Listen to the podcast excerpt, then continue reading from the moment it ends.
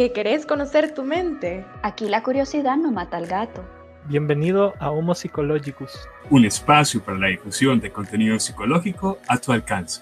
Quédate con nosotros y platiquemos un ratito. Hola querido escucha, ¿cómo estás? ¿Cómo te encuentras? ¿Cómo te ha tratado la vida esta semana? Probablemente, esperamos que bien, probablemente también, a veces no nos trata tan bien o no hay sucesos que nos, que no, bueno, hay sucesos que nos pasan que no son tan agradables, pero que con todo hayas podido tener una semana de reflexión, te hayas abrigado un poco y pues que llegamos ya a una nueva semana con el quórum para hablar sobre otro tema importante, para reírnos, para, agradecer. sí. Y reflexionar siempre. Exacto. Así es que, como te fijas en el título, este tema es un tema, me gustaría decir que está de moda porque es muy de nuestra actualidad. Y que bueno, la verdad es que hablar de esos temas que por mucho tiempo pasaron en el olvido o pasaban reprimidos como tal por nuestra sociedad o por el mundo, la verdad es que que hoy se estén hablando está muy bien, pero muchas veces los tomamos a la ligera. Muchas veces hablamos de lo que creemos sin investigar, sin tener una base en la cual poder sentarnos para poder opinar. Y es por ello que esa es nuestra misión con el cual investigar un poquito por ustedes y motivarlos a que investiguen y a que reflexionen. Pero bueno, ya hablé un montón. ¿Cómo están? ¿Cómo les ha ido durante esta semana?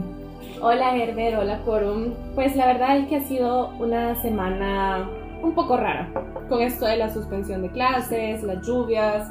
Eh, cómo se han visto afectadas eh, las personas de Nicaragua, eh, súper feo la verdad.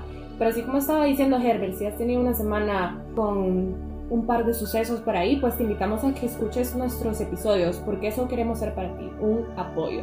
Y Herbert, tenés muchísima razón, este, este tema está de moda y especialmente ahorita que vivimos en un clima político muy intenso. Definitivamente intensa es la palabra correcta para definirlo. Y bueno, hola querido escucha, querido quórum, espero que todos se encuentren muy bien. Y dándole eco a los deseos de Herbert, pues que si han tenido una semana difícil, pues respiren. Ahorita es tiempo de reflexionar y de platicar con el quórum. Así es, la verdad es que yo me uno un poquito al mensaje de Anita. Este es el presente. Hoy es cuando vale, hoy es cuando tienes la oportunidad de ver con otros ojos la semana y que gusto estar contigo nuevamente. Yo encantadísimo de estar con ustedes, por Ok, bueno, vamos a iniciar con ese tema. Inclusión, diversidad. Al parecer, muchas veces los usamos como sinónimos, los usamos a la ligera, como ya lo mencionamos, pero socialmente hablando tienen mucho peso y mucha importancia. Generalmente tenemos la idea de que incluir es sumar, es agregar a alguien, hacerlo sentir bien en un cierto ambiente y ya fui inclusivo. Solo porque probablemente antes no te podías unir conmigo, pero ahora para que socialmente sea visto como algo bueno, te traigo y te siento a la par mía, por ejemplo. Tenemos esas ideas, un poco, y no me van a dejar mentir, eh, compañeros, que tenemos esas ideas un poco erradas sobre qué es la inclusión. Pero inclusión va mucho más allá de abrir lo que antes estaba cerrado para algunos y decirles, ok, está acá, sino que poder aceptar y respetar por sobre todas las cosas que somos seres humanos con diferencias y que esas diferencias es lo que nos hace únicos también y que es lo que nos hace crecer. Muy bien, qué interesante pensamiento. A mí me gustaría, como siempre, ¿verdad? Hacer un poquito el, el ancla con una definición que podamos utilizar y operar todos bajo. Y en este caso me gustaría definir la palabra inclusión. La inclusión se define como la actitud, tendencia o política de integrar a todas las personas en la sociedad, con el objetivo de que éstas puedan participar y contribuir en ella, al igual que beneficiarse en este proceso. La palabra como tal proviene del latín inclusio o inclusiones. En este caso a mí me gusta mucho esta definición porque aparte de ser sencilla de entender, nos da ciertos aspectos que siempre se nos olvidan. Así como mencionaba Herbert, el traer hacia mí y sentarlo a la par no es inclusión, sino que es la parte en que nosotros integramos a esa, a esa persona como parte de nuestra sociedad, de, nuestra, de nuestro ser hasta cierto punto, viendo al otro como parte de nosotros, y que éste puede ser partícipe y al igual contribuir, es decir, que se responsabilice por su rol en tu vida, al igual que sí tenga el derecho de ser incluido por el, simplemente, el simple hecho de ser un ser humano. A mí me llama mucho la atención porque Saida lo decía, en el clima político actual este, el concepto de inclusión es de hecho parte de las banderas de muchos este, políticos que buscan de una u otra forma abordar estos sectores poblacionales que han estado en un estado, valga la redundancia, de exclusión social. Pero para definirla un poco, a mí me gustaría introducir el concepto que ofrece el Banco Interamericano de Desarrollo. Y es que ellos definen la exclusión social como una escasez crónica de oportunidades y de acceso a servicios básicos de calidad, a los mercados laborales o al crédito, también implica el poco acceso a condiciones físicas y de infraestructura adecuada o al sistema de justicia. A mí me llama profundamente la atención, sobre todo querido escucha, porque cuando tú no has estado en el otro lado, este, es, es, un poco difícil comprender más o menos en qué consiste la exclusión o la inclusión social.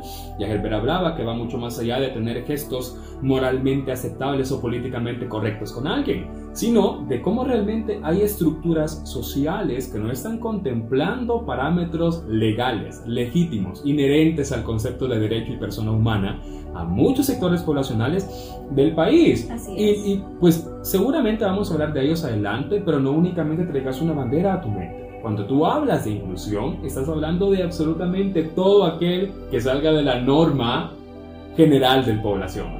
Así es. Bueno, a mí me gusta mucho una, una máxima que decía, si tú vas a la tierra de la normalidad, llegarás a un lugar vacío. Porque en realidad ninguno de nosotros cumple todos los parámetros para llamarlos normales y mucho menos según unas estructuras sociales impuestas que solamente piensan en hacer casar al individuo en la estructura y no construir las estructuras a base del individuo. Está eso, qué lindo, está muy, está muy deep. Sí. gracias, gracias. Definitivamente, tenés eh, muchísima razón en todo lo que has dicho, pero a mí me gustaría recalcar lo que Billy estaba diciendo, lo del clima político. Eh, definitivamente sí, son los políticos los, los que nos van a ayudar, supuestamente. Comillas aéreas. pero, ¿qué hacen los políticos? O sea, todo lo que ellos van a hacer depende de lo que está pidiendo la, la gente. Si uno no lo pide, pues no va, a no va a pasar. Y así como Billy lo estaba diciendo, si no has estado del otro lado, o por lo menos no has tenido esa experiencia de tener contacto con todas estas personas, ¿de qué me refiero con todas estas personas? La diversidad incluye a personas que tienen discapacidades físicas o intelectuales, eh, personas eh, con diferente color de piel, personas con diferentes eh, orientaciones sexuales. O sea, la diversidad no tiene un principio ni un fin. Así es, básicamente es aquello que es diferente. Sí. Eso es diversidad. Y todos. Belleza, no sí. empieza ni termina, eso no, no existe. Exacto. exacto. Y algo que mencionábamos en el inicio es que le decía a los chicos que generalmente, como mencionaba Zaira, cuando pensamos en inclusión, en diversidad, nos centramos en lo micro, es decir, en aquello que es parte de una inclusión, sin embargo, es un tema amplio. La verdad es que todos somos diferentes si nos ponemos a analizar y a pensar. Y algo muy interesante que dice la UNESCO es que la diversidad o la inclusión nos permite enriquecernos socialmente, enriquecernos en conocimiento. ¿Por qué? Somos amigos con el quórum, aquí presentes los cuatro. Espero. Espero. La paranoia. Sin embargo, los cuatro somos muy diferentes. Y lo has Totalmente. podido notar, querido escucha, a lo largo de estos 13, 14 capítulos. Ya, no le vamos la cuenta, la verdad. Nos Al encanta tanto que sí, para qué contar, ¿verdad? Sí, alrededor de todos esos capítulos puedes notar que cada uno es diferente. Y no solamente en puntos de vista, sino también en gustos, en maneras de vivir, en maneras de llevar su estilo de vida. Pero hemos podido eh, congeniar también que nos enriquecemos mutuamente y compartimos el aprendizaje que tenemos y el conocimiento y lo disfrutamos. Entonces, algo importante al hablar de inclusión, al hablar de diversidad, es los prejuicios que podemos tener ante los demás. Qué interesante ese punto de reflexión. Yo creo que ya en capítulos anteriores hemos hablado de esa tendencia categórica humana en la que nos limitamos a, a, definir a las personas o a grupos sociales con base en lo que nosotros atribuimos como característico de nosotros y de ellos Exacto. y rechazamos todo aquello que rompe lo que me identificaría con ellos. Es decir, que eso viene siendo parte de la dinámica social natural del ser humano, el clasificar, el estereotipar. El problema es cuando esos estereotipos se convierten en un instrumento para ir en detrimento de los derechos de la persona o la persona en sí misma. Entonces, es bien interesante cómo recursos culturalmente aceptables, como por ejemplo el negro del salón, y hago las comillas y con el mayor respeto posible, o el gordito del salón, o de pronto este, eh, eh, vienen otras palabras para referirse a personas de la diversidad sexual, este, que atacan, señalan, excluyen. Y el problema es que esto no se queda en el daño que puede significar para la persona, sino que genera realmente un cáncer a nivel estructural, político y social del país. Grandes preguntas como por qué una persona de la diversidad sexual, por ejemplo, no puede acceder con la misma facilidad a un empleo que una persona cisgénero heteronormativa. Sí, y más si tiene las capacidades, pues. O sea, Exacto. que si tiene la formación correcta para ese puesto, ¿por qué a quien decide amar es, es un, un parámetro para contratación o no? O sea, o que personas eso... con discapacidad. no Exacto, sé. lo mismo es, o sea que si una persona se ve un poco diferente, pues ya lo excluye a eso, a ese trabajo hipotético del que estamos hablando, o sea que son, nos enfocamos en las características que nos excluyen los unos a los otros, en vez de pensar que todos somos seres humanos. Y a mí me gusta mucho eso porque en cuanto a la idea de la inclusión es no considerar el otro una persona. Entonces, la pregunta existencial de este tema es ¿cuándo una persona deja de ser ser humano? Que, Minuto de silencio, ojo, porque esa pregunta nosotros nos hemos atrevido a formularla. Sí. Pero hay personas allá afuera que ni siquiera se dan el permiso de hacerlo y atropellan al mundo deshumanizando las circunstancias Exacto. en las que se desarrollan. Exacto, o sea que la respuesta usual es como por ejemplo hablamos de Hitler, hablamos de Mussolini, de aquellos grandes asesinos, de los asesinos en serie, pero si nos ponemos a pensar, siguen siendo seres humanos. O sea, seres humanos que han cometido actos atroces y que no podemos justificarlos moralmente bajo ninguna forma de pensar, pero su calidad intrínseca como seres humanos siguen siendo seres humanos. Entonces, si nos vamos a ese extremo, o como al extremo opuesto, estamos hablando Madre de Teresa de Calcuta, estamos hablando Gandhi. Nelson Mandela. Exacto, personajes que se han vuelto casi míticos, que creemos que son casi santos en el sentido de perfección, cuando en realidad son seres humanos igual que nosotros. Bueno, Nelson Mandela hizo una, una vida personal un poco turbulenta, eh, Madre Teresa de Calcuta tenía un, un pasado un poco turbulento también. Cuidado, querido, escucha, Sí. realmente no queremos invertir ningún Claro. tipo de idea No, personal o algo, nada. pero Solo sí, es sí. decir que es un ser sea que lo bueno viene con lo malo, ¿no? Exacto. eso. E incluso eso que tú estás mencionando es algo importante, la diversidad para poder escuchar y entender hasta cierto punto el punto del otro y respetarlo. Es decir, puedo no estar de acuerdo, pero lo puedo respetar por tu manera diferente de ser.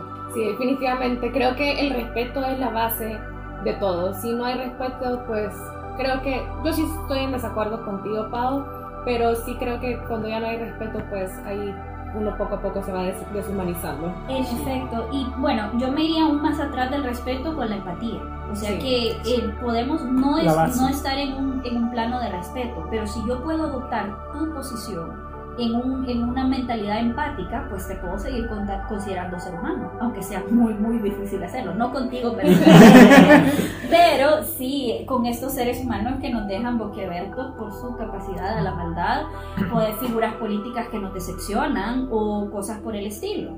Yo, como te digo, no es buscar eh, justificar los malos actos, sino que simplemente ilustrar el punto de que todo ser humano tiene sus dificultades y eso no le quita la calidad humana. Y con los ejemplos que tú estás dando, pues la verdad es que, o sea, eso no es que haya pasado hace siglos, o sea, pasó Reciente. Exacto, y la verdad es que no Tengo estamos... tías que estaban vivas Sí. para eso. O sea, la verdad es que no estamos tan lejos. Eh, en este clima político que estábamos mencionando con Billy, eh, personas que discriminan a los otros porque tienen eh, un color de piel diferente.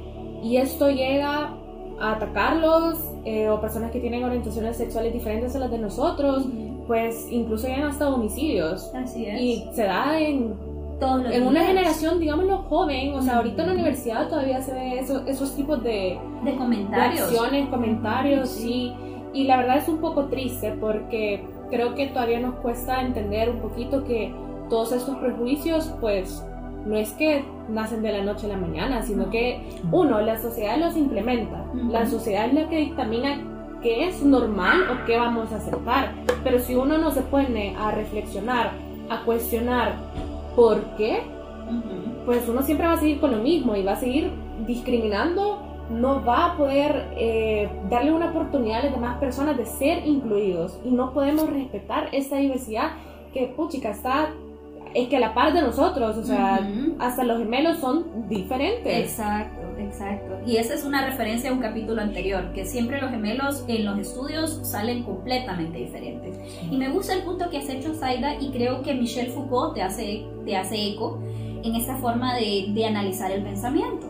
Porque dice, lo propio del pensamiento vivo y productivo es que después de ejercitarse cambia. Necesariamente a quién lo ha ejercitado. Esto es pensar, es cambiar de pensamiento.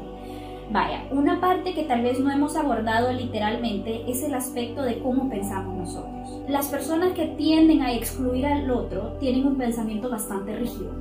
Se guían por ideas a veces muy irracionales o ideas que han sido transmitidas de generación en generación, que no necesariamente se basan en evidencia de ninguna forma.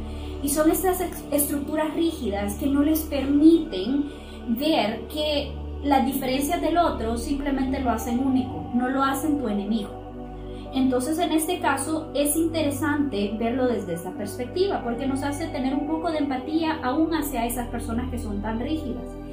Y pues es, es importante para nosotros pensar que el ser humano no es algo eh, estático, sino que es un acto que está en, un perpetuo devenir. Es decir, que la persona que eres ahora no será la persona que serás mañana. Entonces es tu responsabilidad pensar, valga la redundancia, en tu pensamiento como algo flexible, no como algo rígido. Me agrada esa reflexión que compartes, Anita. Este, querido escucha, si, te- si solo supiera lo que pasó en ese momento. Y me río un poquito porque fue súper divertido. Pero me agrada bastante lo que mencionas, porque creo que lo que me queda bastante haciendo eco es el hecho de que absolutamente nada puede quitar la calidad de ser humano. Pero ¿qué pasa con esas personas que, como ya mencioné Anita, no lo incluyen en sus esquemas, en sus estructuras de pensamiento? La triste verdad es que lo van a seguir haciendo. Deshumanizar forma parte de la constante universal humana desde tiempos inmemoriales. O sea, desde tiempos que yo ni me debería reconocer. Toda la vida tenés guerras en la historia de un grupo sometiendo al otro. Esta dicotomía del amo y del esclavo de la que hablaba Hegel, estas luchas interminables del poder de la que refieren tantos filósofos, realmente siempre tenés al concepto de un opresor en toda historia social de la humanidad. Es decir, que ese dicotómico de buenos y malos continúa convergiendo y no es diferente en temas asociados a la inclusión social, porque siempre vas a encontrar dentro de toda estructura social fluida, dinámica, funcional, personas con esa cualidad que es particularmente rígida y que inhibe el desarrollo plural de la sociedad. La diversidad es en efecto la esencia de los seres humanos. Entonces, creer en que es esa multiplicidad de colores en, una, en, en convergencia y funcionalidad social la que moviliza y ejerce verdaderos cambios, puede sonarte idealista, puede sonarte romántico, pero la verdad es que sí es algo que se puede alcanzar. Nosotros vemos, por ejemplo, la polaridad de diferencias entre el desarrollo económico y social de países europeos, como también puedes notar su decadencia en muchos sentidos. Así Así es. también tú puedes observar el símil en países como el nuestro. Nosotros todavía tenemos el debate de si las mujeres deberían ganar más o menos que un hombre. Sí. Todavía, exacto. Todavía acá en el país tenemos el debate de por qué las empleadas domésticas no tienen un amparo de derechos que dé cobertura social, aseguranza para sus familias o, un, o la posibilidad de, de, de, segu- de- De de- seguro, seguros médicos. sí. seguros médicos. Eso depende solo del patrón. O sea, si el patrón quiere dárselo o no, aunque es un derecho legal para todos. ¿Ves? Siempre hay dos esquemas. Aquel que oprime socialmente porque las estructuras lo permiten y aquel que es víctima de la, de la violencia y negligencia social. Y ante esta situación, otro término que está ahorita también, que lo escuchamos mucho y que a veces no se pasa desapercibido, sino que lo hacemos pasar por desapercibido porque no nos gusta reflexionar como sociedad y es el tema del privilegio. Ah, Y ahora que Billy lo mencionaba, esta situación, patrono, empleado, eh, persona opresora, persona oprimida, nos damos cuenta que con el simple hecho de hacer un ejercicio reflexivo y ponernos en la situación en la cual vivimos y ver en la situación que es otra persona, podemos darnos cuenta de una realidad. Y lo pongo de ejemplo por esta semana que pasó y la suspensión de clase, y hace como 15 días que también hubo suspensión de clase. Yo sé que como estudiantes nos molesta que suspendan clase porque ya nosotros probablemente tenemos pues eh, trazado nuestro calendario, hasta aquí voy a llegar y aquí para allá yo hago estos planes y bueno, hasta aquí terminó todo. Exacto. Probablemente que cambien los planes eh, a último momento, en el momento en la marcha y no tengamos tal vez manera de controlarlo, nos puede molestar y eso está bien, está normal. Pero ¿qué pasa cuando pensamos y decimos, ¿por qué me cancelan clase? ¿Por qué me cancelan clase? ¿Por qué me cancelan clase? Probablemente yo voy a estar en mi casa esperando que me reaperturen las clases para conectarme y sentarme, pero probablemente otra persona, otro estudiante de diferente nivel académico, cuando reaperturen clase ni siquiera se va a dar cuenta porque su casa fue arrastrada por una corriente. Ni siquiera se va a dar cuenta porque probablemente por emergencia, por alerta, va a estar en un albergue todavía Exacto. esperando que le digan cuándo es seguro regresar a casa. Entonces cuando pensamos en esta situación de privilegio y reflexionamos, decimos como, "Mm, ok, probablemente para mí sea algo insignificante, pero para esa persona sí sea algo muy importante o muy significativo lo que está viviendo. Yo siempre he pensado que una muy buena pregunta para hacerse respecto a temas de inclusión y exclusión social es quién tiene permitido hacerlo y quiénes no. Exacto. En absolutamente todo lo que se te ocurra.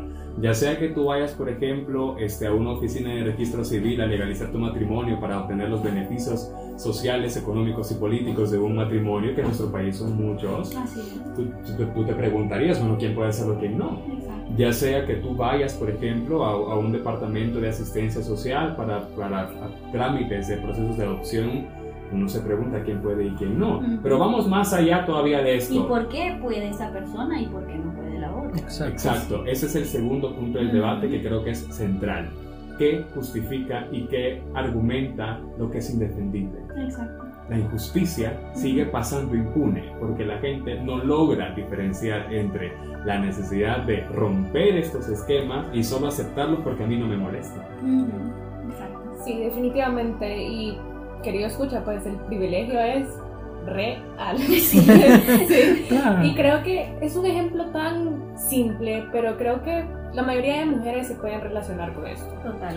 Tú ves a una, a una mujer y que está vistiendo ropa de marca, pero esta mujer es de un socio, de un eh, Estrato social. estrato social alto. Y tú decís como, ok, chido. Pero ¿qué pasa si ves a una mujer de estrato social bajo, con la misma ropa, con la misma marca? Lo primero que pensás es como, ¿por qué lo está usando? O sea, ¿de dónde sacó el dinero? ¿De dónde? O sea, ¿quién dice que la de estrato social alto sí puede usar este tipo de ropa, pero la de estrato social bajo no? El ejemplo te puede parecer un poco raro, pero la verdad es que las, o sea, este tipo de, de cositas se ven en cosas tan simples, en cosas tan cotidianas, y si uno se pone a pensar, es tan ilógico Total. que la inclusión no sea algo Obvio. obvio, exacto. ¿Y a qué me refiero con esto? Pues con el ejemplo que estábamos hablando anteriormente. Aquí hay una falta de inclusión tan grave que es necesario de políticas para que se incluyan a personas con discapacidades físicas Ujú. en los trabajos, que eh, se requieran de infraestructuras y aquí creo que yo me voy al otro lado del que están ustedes, porque yo sí considero que para la inclusión es uno quien debe adaptarse al mundo de la persona que está siendo oprimida, Ah, no sí. al revés. Qué lindo, y me encanta que terminaras con ese, el concepto de persona oprimida porque es un acto cotidiano asaltar la libertad del otro. O sea, nosotros ya de forma intrínseca, muchos nos atrevemos a hacer señalamientos que van en detrimento de los derechos de la otra persona. Pero la gran barrera, que para muchos es un pensamiento a una acción, para muchos simplemente no existe. Es decir, que si lo pienso, lo ejerzo. Entonces, me llama la atención, por ejemplo, este, en nuestro país los grandes problemas de desigualdad y exclusión social, la mayoría de veces se remiten al, al ambiente laboral o al ambiente de participación económica. Entonces, este, todavía no superamos esos escaños que son socialmente necesarios para trascender a otros debates sobre inclusión. Compadrismo, ¿verdad? Algo por ahí estás hablando. Quizás, porque- es triste como pues tú tenés 10 currículums de mujeres muy capacitadas y tenés 10 currículums de otros 10 hombres igual de capacitados, y a quien sea que contrates, todos esos currículums de mujeres han ganado menos que esos otros 10 currículums que tenés a la par. O sea, te lo mencionaba, personas con discapacidad. Tú, querido escucha, nosotros desde psicología estudiamos el talento humano y, y- y la, y la capacitación de los recursos y nos damos cuenta cómo un empleador es capaz de decir, no, no me conviene él porque no voy a mandar a cambiar el escritorio ni la entrada de la empresa solo para que él venga a trabajar. Bueno, ponte esto, nosotros todavía pedimos fotos en los currículums, o sea que, ¿para qué te va a servir la foto? No es para identificar a la, a, a la persona que vas a entrevistar, sino que es, es, es un tipo de forma en que tú puedes discriminar a esa persona. Un criterio de exclusión. Exacto, o sea, si no es tradicionalmente atractivo o atractiva, si no, no se ve como que es Una buena persona- imagen. Exacto. Y de hecho aparece incluso en los descriptores de puestos, con buena presentación e imagen. ¿Y, y eso qué quiere decir? O sea, es... es eh, Que si sos fea no vas a Triste. Es trágico, no son cosas basadas en, en tus capacidades. Bueno. Betty. Bueno, Betty yo sé que A mí no me engañas, querido escucha, Betty ha pasado como 5 meses en la lista de los primeros 10 de Netflix. Y creo que es el mejor ejemplo para señalar cómo se da esa desigualdad. Paródico y exagerado, pero, Pero totalmente basado en la realidad, ¿no? Claro. O sea, tenés este personaje de Patricia Fernández, la rubia tradicional, ojos azules, rubia, preciosa, que gana cuatro veces más que Betty. Y Betty está mejor educada, mejor preparada, mejores Exacto. ideas, todo lo que vos querrás, pero tiene la terrible deficiencia de ser considerada fea. Fea. O sea, es triste, es un ejemplo muy burdo, pero creo que es que precisamente empatizó tanto con el mundo ese personaje porque es real. Claro, Exacto. Que todos no nos vemos como que somos Gal Gadot, ¿verdad? Entre las chicas, ni, ni se ven como Brad Henry. Cavill. O Henry Cavill, que es más reciente, ¿verdad? Perdón por la referencia viejita. No, pero sí creo que hemos tocado varios puntos muy importantes y creo que la diversidad, pues es un tema que merece más de un episodio, querido escucha, pero lastimosamente tenemos otros temas que también. Sí. Y no solo eso, sino que nosotros solo queremos ponerte esa semillita de reflexión. Exacto. Tú tienes derecho a pensar como tú quieras, eso nadie te lo va a quitar. Sin embargo, como decía Benito Juárez, ¿verdad? El respeto al derecho ajeno es la paz. Así que creo que solo eso sería de rescatar. Si no te acuerdas de, de nada más de lo que hemos dicho, pues re- recuerda que aunque alguien más sea diferente a ti, lo, lo único y lo primero que le debes es respeto. Sí, definitivamente. Como te estábamos diciendo, el respeto es de las cosas más importantes que debes tomar en cuenta. Y si te encuentras a alguien que es diferente a ti, pregúntate por qué sientes la necesidad de excluirlo o de tenerle miedo. Así como lo estaba diciendo Billy antes, hay países que tienen más que nosotros, El Salvador, pero también tienen sus deficiencias en las cuales El Salvador pues se puede defender. Claro. Y creo que eso es un buen ejemplo para que tú lo tomes en cuenta cuando conozcas a alguien que es diferente a ti. Y ojo, si, si sientes peligro, sale corriendo, ¿eh? No solo Sí. vayas a preguntarle su humanidad. Si te quiere asaltar, pues mejor, mejor, Mejor sube el corre para el eso otro lado. No. No, pero que- si te quiere asaltar, ya Cuando ya, eh, exacto, cuando te tú ya viste que te asaltar. va a saltar, no Sí, porque no. lo pensaste por la no paranoia. cara de mañoso, ¿verdad? Sí, sí. Es diferencia. Pero lo que quiero llegar con esto, querido escucha, es que tú también puedes aprender de las personas que son diferentes Así a es. ti. Muchísimo. Y Muchísimo. te invito, de verdad, eh, una de las mejores experiencias que yo he tenido ha sido eh, en mis prácticas en Funter. Creo que ahí. Fue cuando de verdad entendí lo que es la diversidad y lo que es la inclusión y de verdad te invito a que tú tengas experiencias como estas, unas experiencias eh, con las que tú te sientes cómoda, pero que aprendas y que tú es. te empoderes y logres empoderar a esas personas a que busquen la justicia social. Bueno, a mí lo que me gusta rescatar siempre de esos temas es que no hay motivo de raza y ojo. Cualquiera podría decir que en El Salvador no hay extranjeros. Hay muchos extranjeros en El Salvador. Hay y- racismo. Y, hay racismo Claro. hacia ellos. A- Es- Aún entre nosotros, la Sí. diferencia de color, si uno es morenito, uno es chelito y el otro es negrito, pues ya desde la forma en que hablamos, pues ya hay un tipo de segregación ahí, ¿verdad? Exacto. No hay motivo tampoco de religión, no hay motivo de edad, y eso es importante cuando nosotros hablamos de exclusión social, también nos referimos a sectores desprivilegiados, por ejemplo, sector de adultos mayores, que eso en nuestro país es lamentable, querido, escucha la, la cantidad de injusticia sobre este sector, sobre este grupo etario. No hay motivo este, de orientación sexual o sexo que te prive a ti de ninguno de tus derechos. Entonces, si tú has estado permanentemente en el lado del privilegio, pues no es tarde para que empieces a preguntarte qué hay más allá de la esfera de mi entorno que es privilegiado. Por el contrario, querido escucha, si tú has tenido algún acercamiento que te haga preguntarte por qué en mayúsculas para señalar una injusticia asociada a exclusión social, ese es un llamado a tu protagonismo como agente de cambio. Nosotros no queremos sonar tampoco a evangelizadores.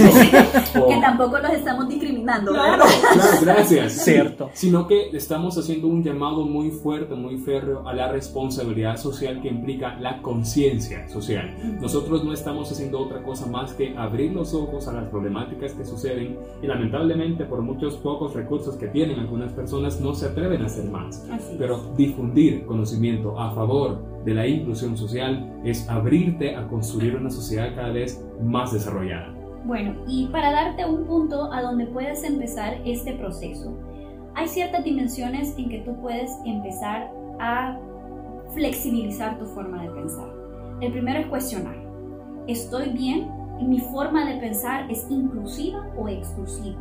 Te estimulo a tener estos debates. Si ves a una persona que tiene una posición opuesta a la tuya, no tengas miedo de, opinar, de dar tu forma de pensar, de ofrecerle una concordia opositor.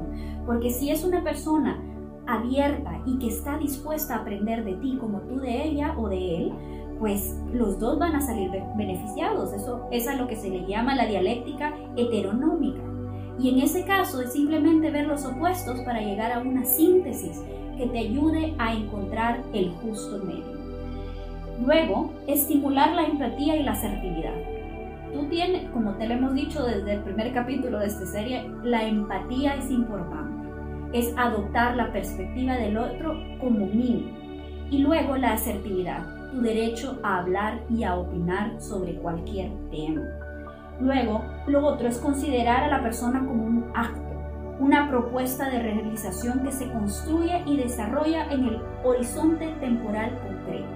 Es decir, que tú, como te había mencionado antes, el quien, quien eres ahorita no es quien será mañana.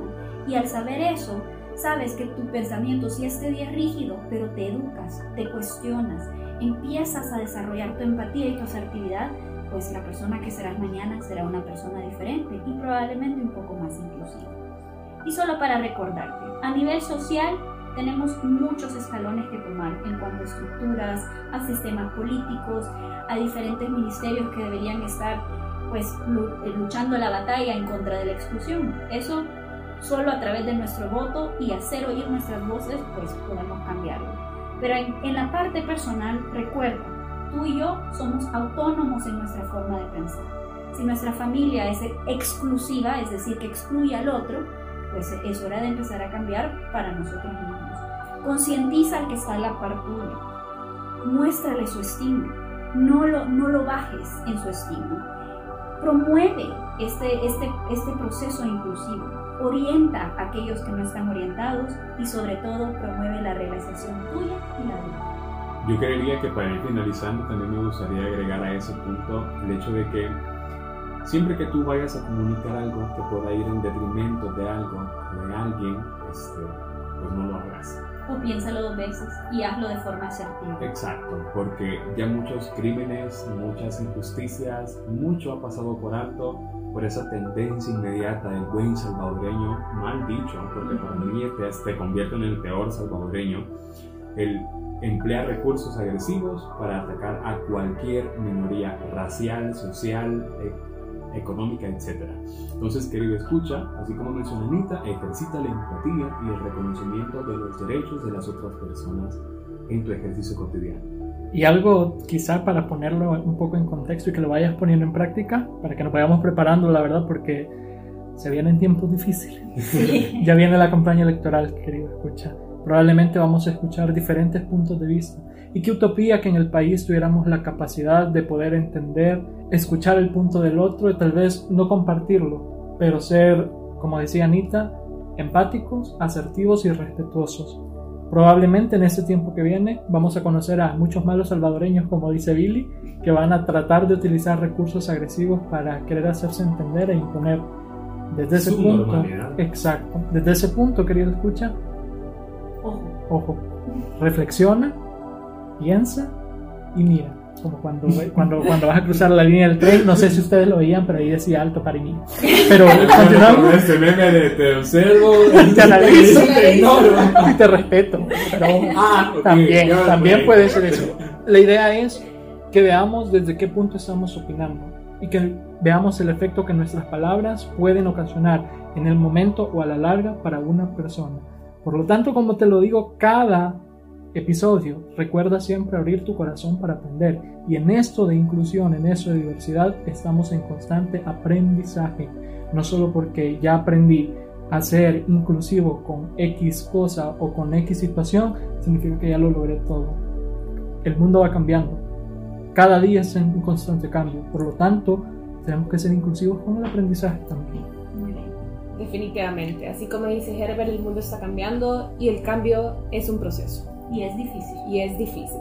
Pero te invitamos a que seas parte de este proceso y que yo estoy segura, querido escucha, que más de alguna vez tú te has hecho la pregunta ¿y por qué ella sí y yo no?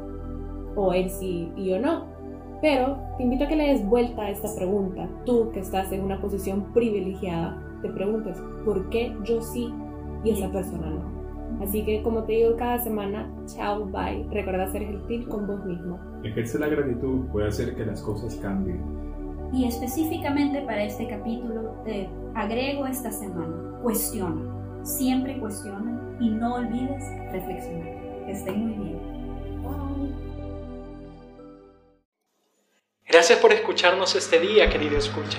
Si te quedó alguna duda al respecto del tema de hoy o quieres comentarnos o sugerir algo, puedes escribirnos al correo homopsychologicus2020@gmail.com o buscarnos y seguirnos en Instagram como homopsychologicus2020.